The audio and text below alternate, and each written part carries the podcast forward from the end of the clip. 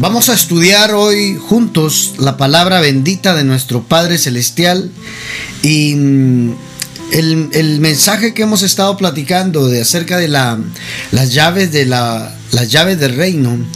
Em, hemos ido desglosando diferentes llaves y una de las llaves es la llave de la autoridad la llave de la autoridad. Y con el tema, con el mensaje, la llave de la autoridad, hemos ido desglosando diferentes tipos de autoridad, cómo poder adquirir esas autoridades. Y precisamente hoy vamos a estar platicando, vamos a estar conversando acerca de la autoridad para gobernar. La autoridad para gobernar es lo que hoy vamos a estar desarrollando con la guianza del precioso Espíritu Santo y vamos a llegar hasta donde Él nos permita, ¿verdad? Si es de que abramos nuestro corazón para recibir la palabra, hemos pedido la dirección del Espíritu Santo y yo sé que Él va a hacer algo maravilloso. Apocalipsis 2.26. ¿Se acuerda de dónde salió esto? Pedro, Apocalipsis, eh, Mateo 16, 19. Pedro, yo a ti te he dado las llaves, dice, las llaves del reino. ¿Mm? Todo lo que ates en la tierra será atado en los cielos y todo lo que desates en la tierra será desatado en el cielo. Mateo 16, 19, es autoridad. Pedro, yo te daré autoridad en el reino de Dios. Entonces, nosotros estamos hablando del reino de Dios y por ende hay que ver esta autoridad, la autoridad de lo, de lo que estaba hablando nuestro Señor Jesús. Por eso hoy vamos a estar platicando acerca de esta autoridad, la autoridad de gobierno, la autoridad eh, para gobernar. Apocalipsis 2.26 dice, al vencedor, al que guarde mis obras hasta el fin, oiga, al que guarde mis obras hasta el fin, le daré autoridad sobre las naciones, Padre Santo. Esta palabra es para gente que ame las naciones. Esta palabra es para personas de reino que quieran las naciones. Yo quiero las naciones, hermano. ¿Mm? Yo, yo quiero tener autoridad sobre las naciones. Pero ¿a quién se la da? Al vencedor. Al vencedor. Al que guarde mis obras hasta el fin, le daré autoridad sobre las naciones. Mire qué autoridad está hablando una autoridad para poder gobernar. Una autoridad de gobierno, hermano, internacional. una autoridad de gobierno, de, de, autoridad espiritual sobre naciones. Eso implica, eso indica autoridad de gobierno. No hay que tenerle miedo a la política. Uno dice, ¿verdad? Es lo más sucio que hay la política. Sí, porque solo los sucios quieren ejercer esa autoridad que esa autoridad delegada. El pueblo del Señor tiene que involucrarse para que gente íntegra pueda tener también autoridad en las naciones. Pero mirémoslo en el término espiritual. Al vencedor, al que venciere, yo le daré y guardaré mis obras hasta el fin. Yo le daré autoridad sobre naciones. Esto un día lo predicamos, la, generación, eh, eh, los, los Nicao, la, generación Nicao. Lo, lo predicamos una, en una ocasión y hablamos acerca de los vencedores, hermano. ¿Y sabe qué significa Nicao? Vencedor, subyugar, victoria, alcanzar la victoria. Eso significa, eso significa, mi hermano amado, eso es lo que significa Nicao, el vencedor, al que venciere, esa palabra es vencedor, significa en el griego Nicao.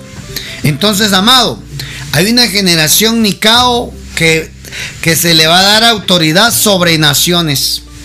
Las naciones de la tierra va a ser gobernada por los vencedores. Apocalipsis 2.26. Entonces, mire, y esto es un y esto es algo que el Padre ha puesto en nuestro ADN. En nuestro ADN viene el vencer. ¿Eh? Somos personas competitivas, hermano. Todos somos en el, eh, gente de ministerio, pastores, siervos. Nadie se quiere quedar atrás, tienen que avanzar. Y en parte es bueno, hermano.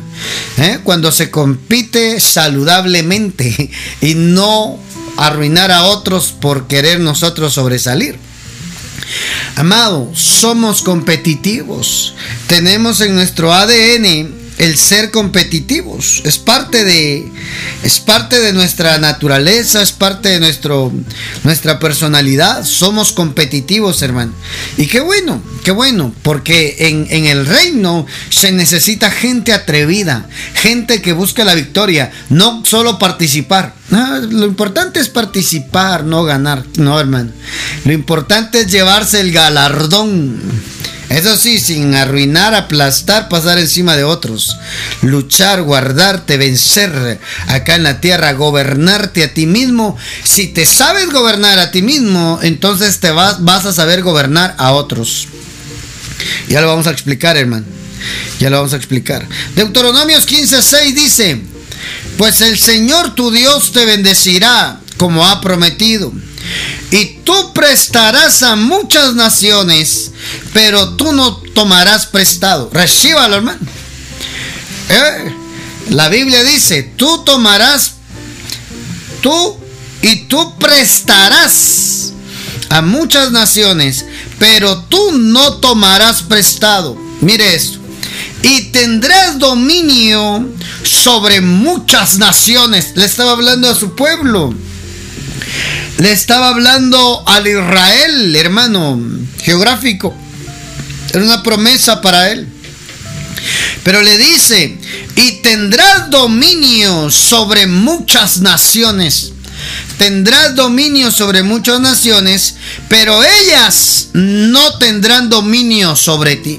Hoy para nosotros, ¿cómo es aplicable a nosotros? Hermano, porque nosotros somos el Israel espiritual. ¿Eh? La Biblia dice en Efesios, de dos pueblos hizo uno solo. De dos pueblos hizo un solo pueblo, hermano. Entonces esa promesa nos alcanza a nosotros también. Deuteronomios 15, 6, eh, el, versículo que leímos, quiero leerlo en otras versiones para ver qué, qué, qué nos regala, qué luz nos regala el Señor. Mire esto. Será tanto lo que Dios te dará que le sobrará, recíbalo hermano. Será tanto lo que Dios te dará, Padre, para mí es el Israel espiritual también. Será tanto lo que Dios les dará, que le sobrará para prestarle a otros países, Santo Padre. Mire, por eso ahora entiende por qué el Israel geográfico, la nación de Israel, es una nación próspera, hermano. Una nación pequeña, pero con pero potencia eh, eh, en, en, aspecto militar, en aspecto económico, va para arriba. Oiga, pero esa promesa era para Israel, profeta Carlos. Pero nosotros somos el Israel espiritual. En el mundo espiritual Dios te ve también como pueblo. Alguien diga amén. Somos el pueblo de Dios. Y esa promesa es para mí. Por eso es ilegal espiritualmente hablando que uno esté sumido en la deuda. El pueblo del Señor no debe estar endeudado. El pueblo del Señor, hermano, debe ser el que da prestado a otros. ¿Mm? Es que es una promesa. Será tanto lo que Dios les, les dará. Recíbalo. Levante sus manitas. Dios prometió que me iba a dar tanto, que me iba a sobrar. Será tanto lo que Dios les dará, que les sobrará para prestarle a otros países. Ustedes nunca tendrán que pedir prestado. Recíbalo, hermano. Es una promesa del Padre. Ay, profeta, tan tarde vine a leer eso, estoy endeudado hasta el copete. Pero Dios lo puede sacar de la deuda. Dios puede cambiar su historia, hermano. Dios puede darle una oportunidad para, hermano, para vender el agua azucarada en alto precio, hermano. Y esa fórmula usted la descubrió. Dios puede hacer cualquier cosa para prosperarlo. Pero ¿será que tendremos la fe para creer esta palabra, hermano? ¿Mm? Reciba esa palabra hoy para usted. Será tanto lo que Dios les dará que le sobrará para para prestarle a otros países. Ustedes nunca tendrán que pedir prestado. Al contrario, hermano, esa palabra es para mí. Dominarán a los demás países. Así lo ha prometido Dios. ¿Quién lo prometió? Nuestro Padre. ¿Quién lo prometió, amado, amada? ¿Quién lo prometió? Nuestro papá. Ay, hermano. Y Dios no miente, hermano. Cuando se trata de bendecir a su pueblo, Dios no miente. Dios no miente. ¿Ah? Dios no miente. Si Él lo prometió, Él lo va a cumplir. Padre, mire esta enseñanza de la palabra de Dios para nosotros hoy. Esa, esa es una promesa, hermano. Esa es una promesa. Se la dieron al pueblo de Israel. ¿Ah? Al Israel geográfico, pero también es para el Israel espiritual, hermano. Nosotros tenemos que saber en la parte financiera que fuimos diseñados, oiga, para ser poderosos financieramente hablando. Yo no sé si usted lo cree, pero si está escuchando este mensaje es porque usted quería que Dios le hablara. Y Dios ya le está hablando. Hay una promesa de parte del Padre. Ustedes tendrán dominio sobre las naciones, dice. Ustedes van a gobernar, ustedes van a dominar, ustedes van a subyugar Ustedes van a ser vencedores. Por eso al Israel geográfico, hermano, le llueven las, le llueven las guerras, ¿verdad? Lo amenazan, lo, lo quieren atacar, lo quieren destruir, lo quieren descalificar. Y siempre prevalece porque hay una promesa sobre ellos. Ellos van a dominar los países, dice. Oiga, en el campo geográfico, en el campo espiritual, ¿de quién cree que está hablando? De la iglesia. Nuestro gobierno debe de ser espiritual también. Gobernar sectores, regiones, geográficamente, hermano, que el Padre nos entregue naciones. Recíbalo ahí. Recíbalo, amado. Entonces, mire, mire qué palabra más preciosa la que hoy estamos desarrollando, estamos estudiando con, con, la luz de la palabra, hermano. Tú no fuiste diseñado para estar endeudado. Tal vez no lo sabías, ahora ya lo sabes. Tú fuiste diseñado para ser prosperado y para poder, para poder tener lo necesario y sobrante para prestarle a otros países. Gobierno, dominio, hermano dominio. Dios, dígase por favor a sí mismo, Dios me diseñó para ser una potencia económica. Oh, yo creí que usted se iba a alegrar. Dios me diseñó para ser una potencia económica. ¿Alguien lo cree? Dios me diseñó para ser económicamente hablando poderoso. Esto ya se torna, y está hablando de, de lo material, entonces el reino de Dios, no dijimos que era espiritual, era mano, porque si nuestro gobierno espiritual lo desarrollamos, también tendremos el gobierno material. Padre Santo, dije unos minutos y ya se me fue el tiempo y ni siquiera ha entrado, ¿verdad? Pero, pero veamos otras, otras versiones de, de esta cita bíblica. Mire esto. Y si el Señor tu Dios te vende... Sí, dice, una afirmación. Sí, el Señor tu Dios te bendecirá. Recíbalo ahí. Tal como te lo ha prometido. Y tendrás para prestar a muchas naciones, pero tú no tendrás que pedir prestado.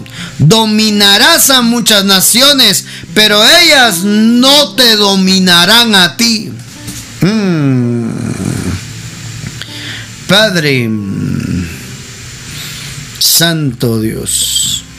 Mire cómo dice el siguiente versículo, si hay algún pobre entre tus compatriotas, tus hermanos, en alguna de las ciudades del país que el Señor tu Dios te da, no seas inhumano y no le niegues ni le niegues tu ayuda a tu compatriota necesitado. Está hablando financieramente, hermano. Está hablando que hay que ayudar a nuestros hermanos. Oiga, a su hermano no le... Si usted sabe que un su hermano en Cristo está necesitado y usted puede bendecirlo, no le preste. Profeta, ¿qué está diciendo? Sí, mejor regálele, ayúdele. Mira, yo no tengo toda la cantidad que querés, pero aquí hay una cantidad. Tal vez te, te puede servir ahí para que juntes lo que necesites. ¿Ah? Porque entonces, hermano, ya, ya, yo, yo hablaba con un siervo, con nuestra cobertura, nos juntamos a tomar un café y, y, él decía, nunca prestes algo que no estés dispuesto a regalar. Porque mm, muchas veces los, esos préstamos entre hermanos terminan siendo problemas, distanciamientos y, y, todo eso, hermano, horrible, horrible por el dinero. Es mejor, yo no sabía, ahora ya sé. No prestes lo que no estés dispuesto a regalar. Máxime si es un tu hermano. Un tu hermano en Cristo, tú sabes que tiene necesidad, que está pasando una pena y tú puedes ayudarlo y te viene a prestar, no le prestes. Ayúdalo a salir de ese problema. Regálaselo. ¿Mm? Yo no te puedo dar los mil dólares que necesitas, pero te quiero ayudar con 999 dólares. ¿Verdad? Hermano, ¿por qué? Porque yo, yo, yo no sabía, en verdad, para mí es, nuevo esto, hablar de, finanzas, de economía y hablando con nuestro pastor, con nuestro apóstol y la pastora, eh, ellos nos, contaban, ¿verdad? Nos, nos, nos explicaban la parte del aprendizaje en la economía. Uno entre hermanos no tiene que prestarse, hermano. Uno debe de ayudarse si uno está bendecido. Si usted va a desajustar algo que a usted le va a servir, no lo preste, le va a quedar mal. En verdad, no, no, no, no quisiera poner unos contra otros y el profeta lo dice porque le conté. No, hermano, no, no, no. Sane en su corazón, abra sus oídos espirituales y aprenda hoy. Nunca prestes algo que no estés dispuesto a perdonar, pues. ¿Ah? Porque tal vez no te pueda pagar, vas a tener que soltarlo, te perdono la deuda. ¿Mm? Por eso, sabio el consejo de mi apóstol que decía, que, me, explicaba. Nunca estés, nunca prestes algo que no estés dispuesto a, a regalar, a perdonar, ¿verdad? Por salud emocional y por salud de relaciones, hermano. ¿Cuántas relaciones de amistades se han roto, han quedado mal por cuestiones de dinero? Negocios, hermano. Negocios, eh, eh, sociedades, ¿verdad? Se han deshecho por cuestiones de plata y amistades de años se pierden por cuestiones de, de dinero, hermano.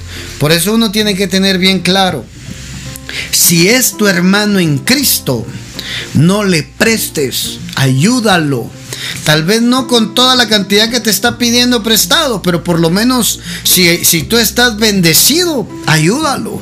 ¿Por qué? Porque la Biblia dice ahí, no seas inhumano. No seas inhumano, dice esta versión. ¿Ah? Dice, si acaso hay israelitas pobres en la ciudad donde ustedes vivan, no sean malos ni egoístas, más bien sean generosos y préstenles todo lo que necesiten, dice. No les nieguen nada. No se pongan a pensar que ya se acerca el año de la liberación y que no les conviene prestar dinero. Si ellos los acusan con Dios, ustedes tendrán que responder por ese pecado. Es que ellos tenían una costumbre, hermano, nosotros no, ellos sí. que había el año de la liberación, creo que era siete años, ¿verdad? Siete años. El año de, ay, no me acuerdo ahorita, pero mm, en esa fiesta tenían que perdonar a los que le debían a ellos, hermano. Entonces aquí está diciendo de una vez la palabra, Dios les está diciendo, no sea, no se pongan a pensar que ya viene el día de la liberación de las deudas y ya no van a recuperar su dinero. No sean egoístas, no sean malos. ¿Ah? Aquí está diciendo, ayúdenlos. Para nosotros hoy en día, hermano, para mantener relaciones de amistad, relaciones familiares inclusive, familia que te présteme si usted está consciente que la persona le va a poder pagar, présteselos. Pero también esté consciente que está dispuesto a perdonar si algo se le complica y no puede cumplir con la fecha que le ha prometido. ¿Mm? Te lo perdono, te lo regalo, te lo siembro, te lo ofrendo. Ay, hermano, es un alivio, créame. Yo le, le conté, ¿verdad? Le conté que un empresario un día hacíamos negocios con él, compra-venta de compras, le compramos a él y producto y nos atrasamos, hicimos malas cosas, mal proyectamos mala cosa, la administración, la dirección también del negocio, todo, hermano. Llegamos a deber como 45 mil quetzales. Y yo recuerdo que estábamos mal, la llamada de él era, mira, me van a pagar, me van a pagar. Era cristiano, hermano. Él es cristiano y nosotros también ya, ya estábamos en el ministerio. Y, mm, y, yo recuerdo que nos citó, vengan, vengan. Nos mostró su empresa, la cómo Dios lo había bendecido, hermano. Y él sabía que nosotros éramos pastores. Y mm, nos lleva a la oficina, ¿verdad? Así de plano hay que tocar el tema de la deuda, 45 mil quetzales. Y cuando él nos cita, miren, yo lo cité aquí porque primero que nada quería enseñarles que Dios me ha bendecido, ¿verdad? Las bendiciones de Dios y estoy buscando de Dios, estoy, estoy entregándome a Dios en mi negocio. Se puede ser empresarios íntegros, hermano saludables, genuinos, eh, leales, hermano. Se puede, se puede manejar dineras, cantidades de dineros grandes, siempre teniendo el temor de Dios en nuestros corazones. Y él nos decía, miren, eh, yo sé que ustedes son siervos de Dios. Y la deuda que ustedes tienen conmigo seguramente no la pueden pagar si no me la hubieran pagado. Pero miren, aquí está su sol, saca el folder, hermano. Saca un folder con todas las notas de envío de producto atrasadísimos más de un año sin poderle pagar, solo le podíamos abonar, abonar, abonar. Pero él dice, miren, aquí está lo que ustedes deben, en la mano, nosotros no teníamos ni nada que decir, hermano. No teníamos nada que decir, ahí esperando a ver qué, qué decía, qué trato, qué convenio podíamos hacer. Y mm, eso sí, hermano, si uno debía hay que poner la cara, no hay que esconderse. No hay que esconderse, hay que dar la cara. Ya te equivocaste, cometiste errores, hiciste las cosas mal. ¿Qué más da? Da la cara. No tengo. ¿Qué puedo hacer? No les puedo pagar. Y recuerdo que ese día, hermano, agarró em, este empresario, agarró el folder en sus manos. Esta es la deuda de ustedes. Y lo agarra, hermano. Lástima que no tengo aquí un folder, una hoja, ¿verdad? Para poderlo hacer. es que, es que fue impresionante fue impresionante la forma, hermano. Yo me acuerdo. Yo me acuerdo que esa ocasión. Eh, esto, esto, miren, eh, los que están viendo, ¿verdad? Hagamos de cuenta que este era el folder. Y, él dice: Esta es su deuda. Esta es su deuda. Y dice, y, y él nos dice, y él nos dice, así, miren. Lo partió en cuatro, hermano. Y, nos dice, aquí está su deuda. Ustedes ya no me deben nada. Ay, mire hermano, yo miraba al otro, al otro siervo, ¿verdad? Y lo miraba así como que, porque los, dos estábamos involucrados ahí. Yo en administración y, él, por ser el dueño, ¿verdad? Y él dice, aquí está, miren Aquí está su deuda. Ustedes ya no me deben nada. Ustedes son libres de deuda conmigo. Ay, Padre. Y yo, yo solo por dentro mío, seguilo rompiendo, por favor. seguilo rompiendo en pedacitos para que después no le puedas remendar ni nada de eso. No, hermano. Increíble. Porque nosotros también, mi persona, empecé a soltar personas que me debían dinero. Empecé a perdonar. Ya, ya, antes de eso, yo empecé a, ya no le voy a cobrar. No, tal vez le estoy, va a presionar, presionar y no tiene para pagar. Mejor lo voy a dejar así, que ahí quede, ¿verdad? Eso desató en mi bendición también. Yo estoy seguro que esas acciones que hice de, soltar pequeñas de soltar pequeñas deudas de otras personas, me trajo a mí también bendición. Entonces mire lo que pasó, mire lo que dice acá. Si acaso hay israelita pobre, si acaso hubiera un hermano, algún pobre de tus compatriotas en alguna de las ciudades del país, que el Señor tu Dios te da, no seas inhumano ni ni le niegues tu ayuda a tu compatriota necesitado. Hermano, si usted ha sido bendecido, ayude. Si el Padre lo ha bendecido a usted, hermano, ayude. Ayude al que no tiene. Ayude al que no puede salir de esa situación, hermano. Usted lo mira con la carita torcidita. Ayúdelo en algo, hermano. ¿Mm? No hay que ser inhumanos, dice la Biblia. No hay que ser inhumanos. Hermano, entonces, ¿qué profeta? Tengo que perdonar a los que me deben. Si usted siente el deseo de hacerlo, hágalo. Yo le platicaba a mi apóstol, ¿verdad? Y, le decía, mira, una situación, si querés perdonarlos, perdonarlos. Yo te, yo te aconsejo que no, los, no perdones eso, sino que pone tiempos. Entonces yo entiendo esa parte, hermano. Uno tiene que dar o prestar si uno puede regalar. La cantidad que puedas y estés dispuesto a perdonar o a regalarle si te quedan mal en el pago, esa cantidad. ¿Mm? O sencillamente desde el principio, mira, yo no te puedo prestar, pero te voy a ayudar con esta cantidad. Ay, hermano, usted se está notando puntos en el cielo. Padre Santo, tengo que apurarme.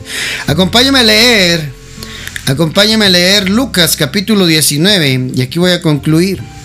Lucas capítulo 19.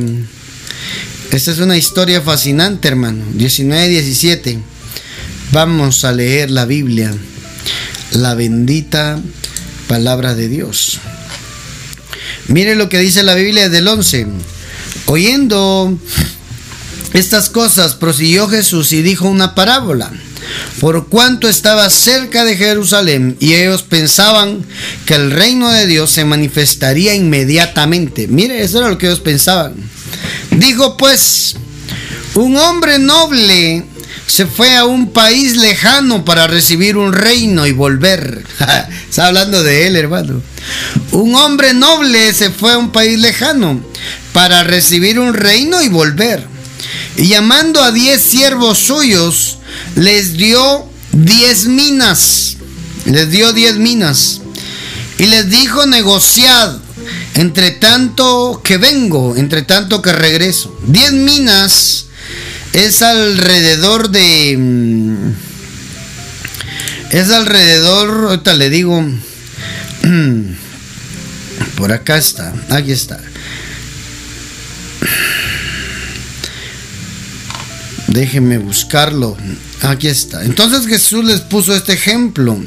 Un príncipe fue nombrado rey de su país y tuvo que hacer un largo viaje para que, para que el emprendedor lo coronara. Después de la coronación volvería a su país. Por eso llamó a 10 empleados y a cada uno le dio cierta cantidad de dinero, dice.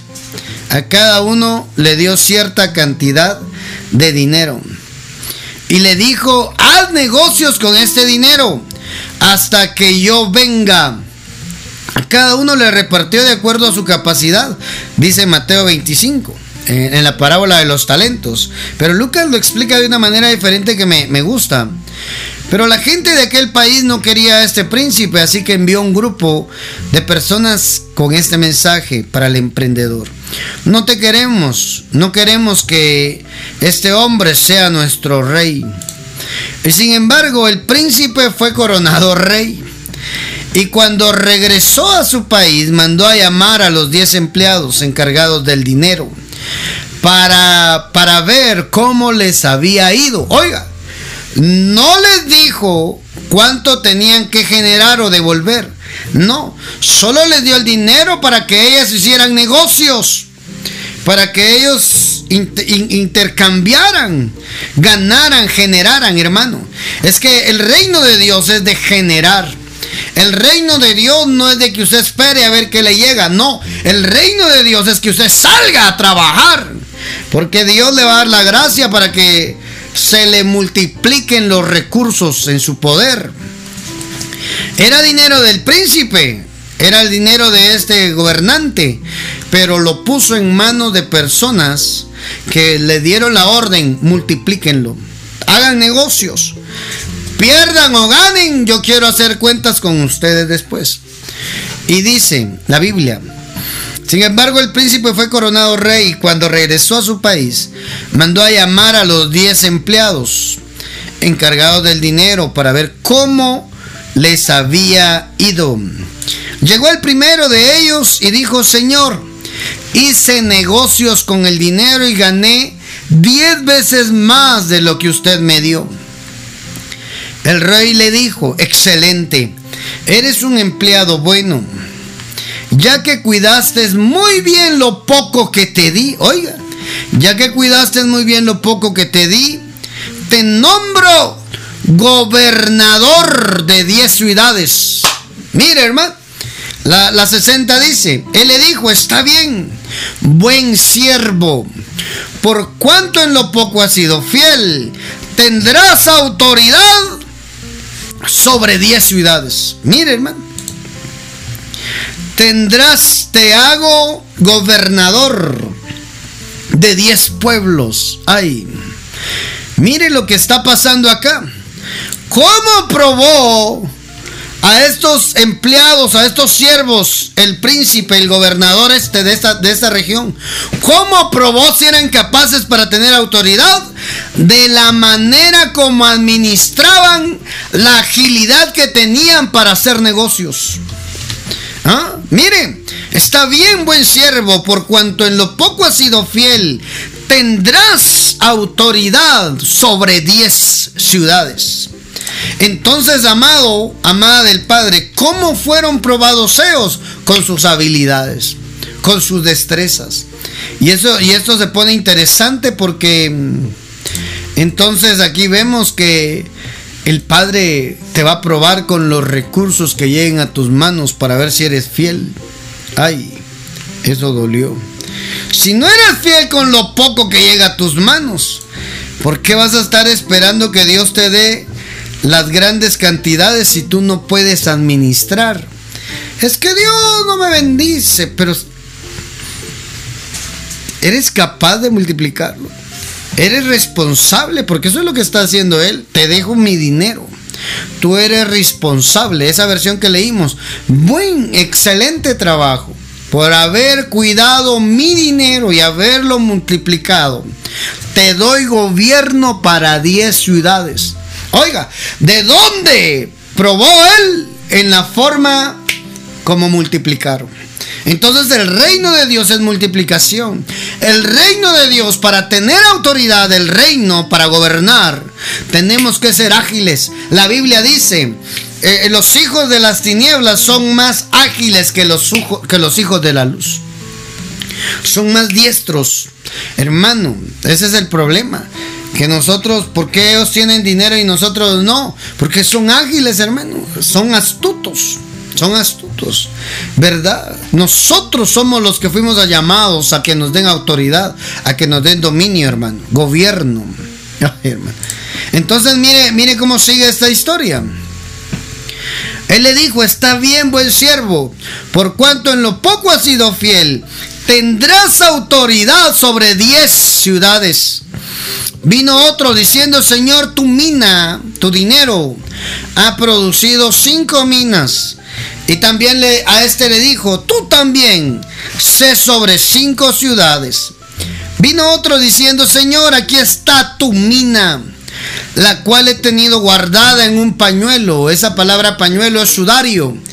El sudario en ese tiempo era una toalla con la cual envolvían la cabeza del cadáver, de un cadáver. Y lo envolvían en ese sudario y lo sepultaban. Entonces este siervo lo que hizo fue neutralizar el dinero del amo, del, príncipe, y enterrarlo, según dice Mateo 25. Pero tuve miedo de ti, por cuanto eres hombre severo. Oiga, él no tuvo miedo de que de, de, la gente malvada y perversa de afuera. Él tuvo miedo del príncipe. Por cuanto tuve miedo de ti, por cuanto eres hombre severo, que tomas lo que no pusiste y ciegas lo que no sembraste.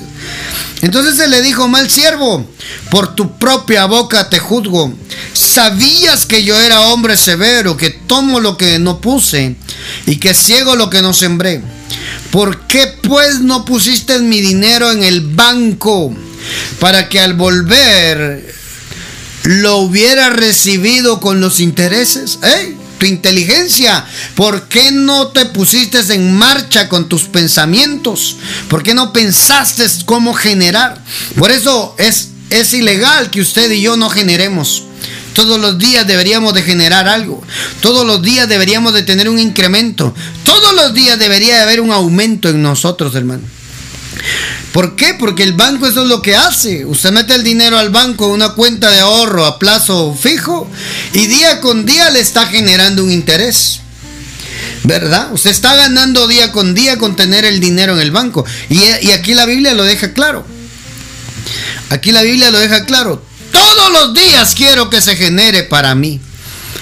Y, sigue diciendo, y dijo a los que estaban presentes, quitadle la mina, quitadle el dinero, y dadla al que tiene 10 minas. Mire esto, o sea que nunca se trató de dinero. No, no. El dinero, el príncipe lo utilizó para probar si eran capaces para tener autoridad. Hermano, si el dinero nos entristece, si el dinero nos preocupa, la falta de nos preocupa, si la falta de dinero nos, hace un nudo de angustia, hermano, usted, la Biblia deja ver acá, usted y yo, si, hacemos eso por causa del dinero, no estamos aptos para, para gobernar, para tener autoridad sobre ciudades. ¿Ah? Porque primero se debe de gobernar uno. Para que te den gobierno en el plano literal, primero tienes que tener gobierno personal. Lo hablamos, lo hablamos.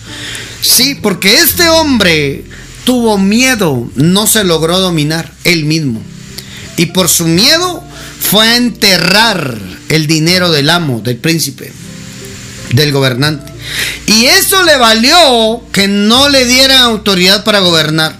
Mire, al que tenía 10 minas, al que tenía la cantidad de dinero, quítensela y désenla al que tiene más, porque ese va a hacer que me siga generando más.